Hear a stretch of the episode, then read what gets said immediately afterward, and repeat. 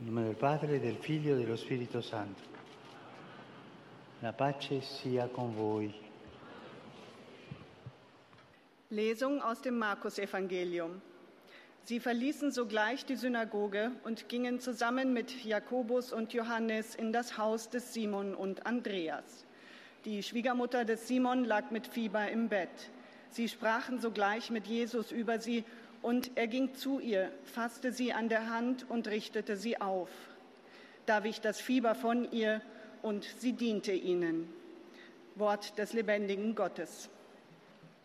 Cari fratelli e sorelle, buongiorno. Liebe Brüder und Schwestern, guten Tag. Abbiamo ascoltato Wir haben den einfachen und ergreifenden Bericht über die Heilung der Schwiegermutter des Simon, der noch nicht Petrus heißt, aus dem Markus-Evangelium gehört. Diese kurze Episode wird auch in den beiden anderen synoptischen Evangelien berichtet, mit leichten, aber auffälligen Abweichungen. Die Schwiegermutter des Simon lag mit Fieber im Bett, schreibt Markus. Wir wissen nicht, ob es sich nur um ein einfaches Unwohlsein handelte, aber im hohen Alter kann selbst ein einfaches Fieber gefährlich sein. Wenn man alt ist, hat man keine Kontrolle mehr über seinen Körper. Man muss lernen, abzuwägen, was man tun und was man lassen Il will. Die Kraft des Körpers lässt nach und verlässt uns, auch wenn unser Herz nicht aufhört. Sehnsucht zu verspüren. Und dann muss man lernen, das Verlangen zu läutern, geduldig sein, wählen, was man dem Körper, dem Leben abverlangen kann. Wir können als alte Menschen nicht mehr das tun, was wir als Junge getan haben. Der Körper hat einen anderen Rhythmus und wir müssen auf diesen Rhythmus hören und die Grenzen akzeptieren, die uns gesetzt werden. Ich muss ja jetzt auch mit dem Stock gehen und diese Grenzen haben wir alle. Krankheit belastet ältere Menschen anders als junge Menschen. Sie kommt als harter Schlag in einer Zeit, die ohnehin schon schwer genug ist. Die Krankheit alter Menschen scheint sie dem Tod noch schneller nahe zu bringen und die Lebenszeit zu verkürzen, die wir ohnehin schon als kurz ansehen. Und bei vielen alten Menschen schleichen sich dann leicht Zweifel ein. Sie können fürchten, dass sie vielleicht nie wieder gesund werden und denken, das ist das letzte Mal, dass ich krank werde. Solche Gedanken können einem da kommen. Wie soll man hoffnungsvoll von einer Zukunft träumen, die es nicht zu geben scheint? Ein berühmter italienischer Schriftsteller Italo Calvino hat die Bitterkeit alter Menschen bemerkt, die den verlorenen Dingen so sehr nachtrauern, dass sie das Neue gar nicht genießen können. Eh, Aber die Szene aus dem Evangelium, die wir eben gehört haben, lässt uns hoffen und erteilt uns bereits eine erste Lektion. Jesus besucht die kranke alte Frau nicht allein. Er geht mit seinen Jüngern zu ihr. Und das sollte uns zu denken geben. Die Sorge um die alten Menschen, Verwandte und Freunde ist Aufgabe der christlichen Gemeinschaft. Es ist eine Aufgabe der Gemeinschaft. Ältere Menschen sollten oft und viel Besuch bekommen. Wir sollten diese drei Zeilen des Evangeliums nie vergessen, vor allem heute, wo die Zahl der älteren Menschen stark zugenommen hat.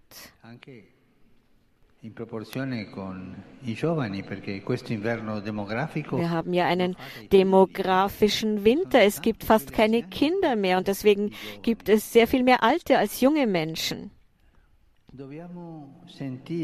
Wir müssen uns verpflichtet fühlen, alte Menschen, die oft allein sind, zu besuchen und ihre Anliegen im Gebet vor den Herrn zu bringen. Jesus selbst wird uns lehren, wie wir sie lieben können. Eine Gesellschaft nimmt das Leben wirklich an, wenn sie anerkennt, dass es auch im Alter mit einer Behinderung, in schwerer Krankheit wertvoll ist und ebenso dann, wenn es verlöscht. Das Leben ist immer wertvoll. Als Jesus die kranke alte Frau sieht, fasst er sie an der Hand und heilt sie. Das ist dieselbe Geste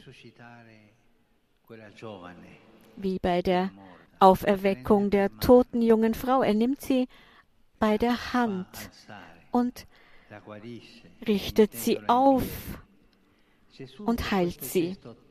Mit dieser zärtlichen Geste der Liebe erteilt Jesus den Jüngern die erste Lektion.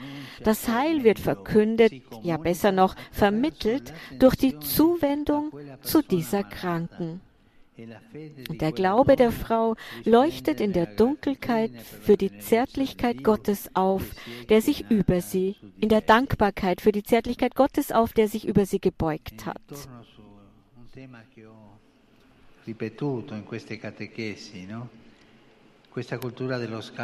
Ich habe ja in den Katechesen oft über die Wegwerfkultur gesprochen, eine Kultur, die dazu neigt, die alten Menschen auszulöschen, Sie werden nicht umgebracht, aber sie werden einfach zur Seite geschoben. Sie werden behandelt wie eine Last, etwas, das man besser versteckt. Und das ist ein Verrat an der Menschlichkeit, eine wirklich schlimme Sache, das Leben zu selektionieren nach dem Alter und nicht nach dem, was es wirklich bedeutet, äh, die Weisheit der alten Menschen, ihre Grenzen nicht in Betracht zu ziehen. Die alten Menschen können uns so viel schenken, sie können uns so viel lehren. In ihnen steckt so viel Weisheit.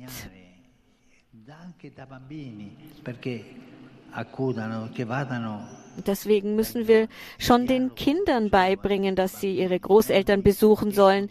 Dieser Dialog zwischen den Kindern und den Großeltern ist grundlegend, ist wichtig für die Gesellschaft, für die Kirche, für die Gesundheit des Lebens. Wo es keinen Dialog gibt zwischen alten und jungen Menschen, da fehlt etwas.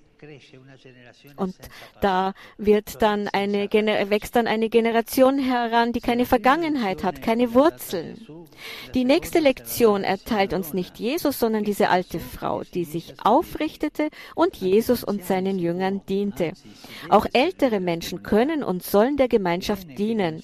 Es tut ihnen nämlich gut, Aufgaben und Verantwortung zu übernehmen und sich nicht einfach zurückzuziehen.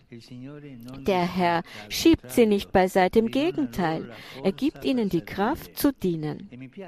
Und ich möchte anmerken, dass die Evangelisten in ihrem Bericht hier keinen besonderen Akzent setzen. Es geht um die Normalität der Nachfolge, die die Jünger in der Schule Jesu erfahren und in vollem Umfang lernen werden. Die älteren Menschen, die die Bereitschaft zur Heilung, zum Trost, zur Fürsprache für ihre Brüder und Schwestern bewahren, seien es Jünger, Hauptmänner der römischen Armee, von bösen Geistern besessene, Ausgestoßene, sind vielleicht das beste Zeugnis für die Reinheit dieser Dankbarkeit, die den Glauben begleitet. Wenn man die alten Menschen von den Ereignissen, die das Leben der Gemeinschaft prägen, nicht ausschließt, sondern sie in den Mittelpunkt der kollektiven Aufmerksamkeit rückt, werden sie dazu ermutigt, den kostbaren Dienst der Dankbarkeit Gott gegenüber auszuüben, der niemanden vergisst. Die Dankbarkeit der älteren Menschen für die Gaben, die sie von Gott in ihrem Leben erhalten haben, gibt der Gemeinschaft, wie uns die Schwiegermutter des Petrus lehrt, die Freude am Zusammenleben wieder und verleiht dem Glauben der Jünger das wesentliche Merkmal seiner Bestimmung. Aber wir müssen lernen, dass der Geist der Fürbitte und des Dienens, den Jesus all seinen Jüngern ans Herz legt, nicht einfach nur Frauensache ist. In den Worten und Taten Jesu gibt es keine Hinweise auf eine solche Einschränkung.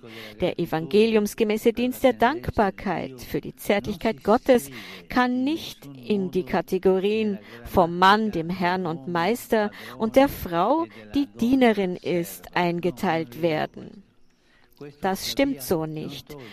Und das ändert jedoch nichts an der Tatsache, dass Frauen Männern in Sachen Dankbarkeit und Zärtlichkeit des Glaubens einige Dinge beibringen können, die für Männer nur schwer zu verstehen sind. Auch die Schwiegermutter des Petrus hat den Aposteln den Weg der Nachfolge Jesu gewiesen, noch bevor sie ihn von selbst eingeschlagen haben. Und die besondere Sanftmut Jesu, der sie an der Hand fasste und sich über sie beugte, machte von Anfang an seine besondere Sensibilität für die Schwachen und Kranken deutlich, die der Sohn Gottes sicherlich von seiner Mutter gelernt hat.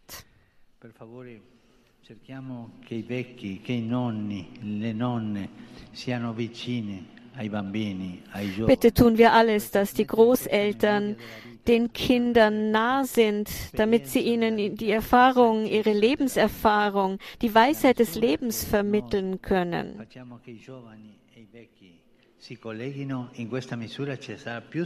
Denn je mehr die alten und jungen Menschen verbunden sind, umso größer ist die Hoffnung für unsere Gesellschaft. Danke.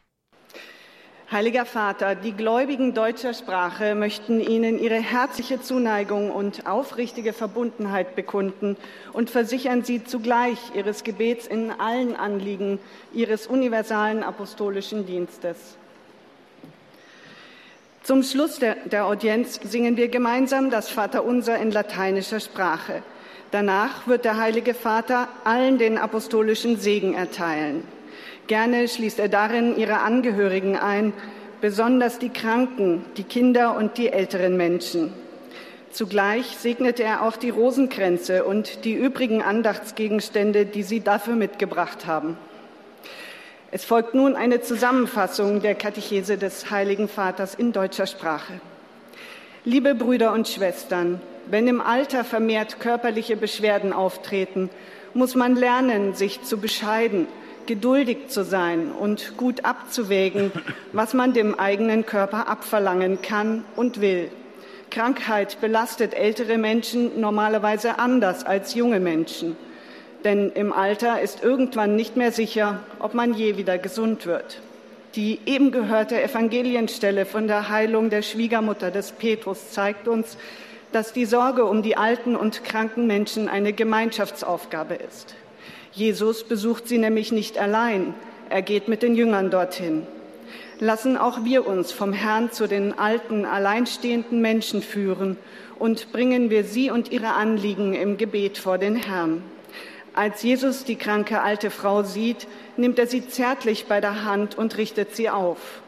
Diese liebevolle Geste Jesu schenkt der Kranken Heilung. Und auch wir dürfen darauf vertrauen, dass jede Tat, die wir in Liebe vollbringen, in irgendeiner Form heilsam sein wird. Die nächste Lektion erteilt uns dann nicht Jesus, sondern diese alte Frau. Sie steht auf und dient Jesus und seinen Jüngern.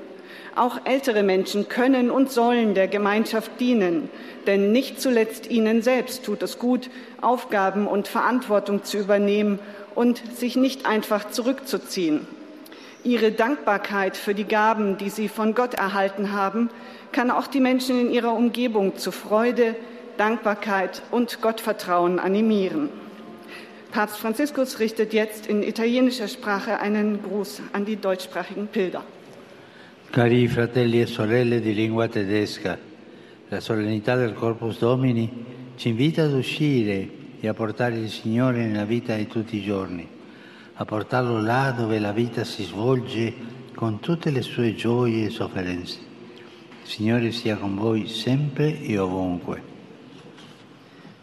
Der Papst sagte, liebe Brüder und Schwestern deutscher Sprache, das Hochfest Fronleichnam, Fronleichnam lädt uns ein, hinauszugehen und den Herrn in den Alltag hineinzutragen. ihn dorthin zu bringen, wo sich das Leben in all seinen Freuden und Leiden abspielt. Der Herr sei immer und überall mit euch. Rivolgo un cordiale benvenuto ai pellegrini di lingua Ich heiße die italienischsprachigen Pilger herzlich willkommen. Mein besonderer Gruß gilt den neu geweihten Priestern aus Brescia, den Gläubigen aus Piedimonte et Neo, raggruppamento den Soldaten des zentralen Logistikregiments. E per favore non dimentichiamo Und bitte vergessen wir nicht das geplagte Volk der Ukraine, das immer noch den Krieg erleiden muss. Gewöhnen wir uns nicht daran, als ob der Krieg etwas ist, das fern ist il in unseren Gebeten. Muss immer dieses Volk e sein, das so sehr leidet und ein wahres Martyrium erdulden muss. Und schließlich gehen meine Gedanken wie immer zu den älteren Menschen, den Kranken, den jungen Leuten und den Neuvermählten. Morgen ist das Hochfest des Leibes und Blutes Christi, das in Italien am kommenden Sonntag gefeiert wird. Möge die Eucharistie, das Geheimnis der Liebe, für euch alle eine Quelle der Gnade und des Lichts sein, das die Wege des Lebens erhält, eine Stütze inmitten der Schwierigkeiten, ein Trost in den Leiden unserer Tage. Euch allen meinen Segen.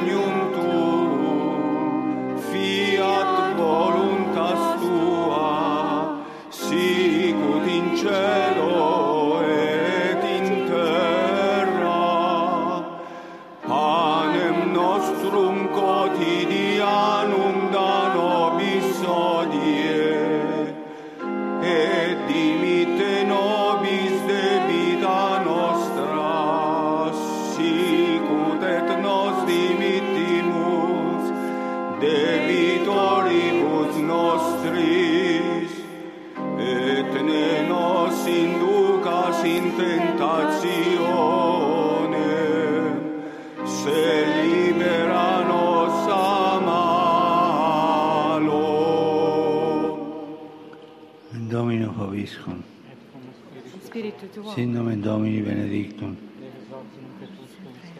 Aiutorium nostrum in nomine Domini. qui feci cielo e terra. Benedicat vos omnipotens Deus, Pater et Filius et Spiritus Sanctus. Amen. Amen.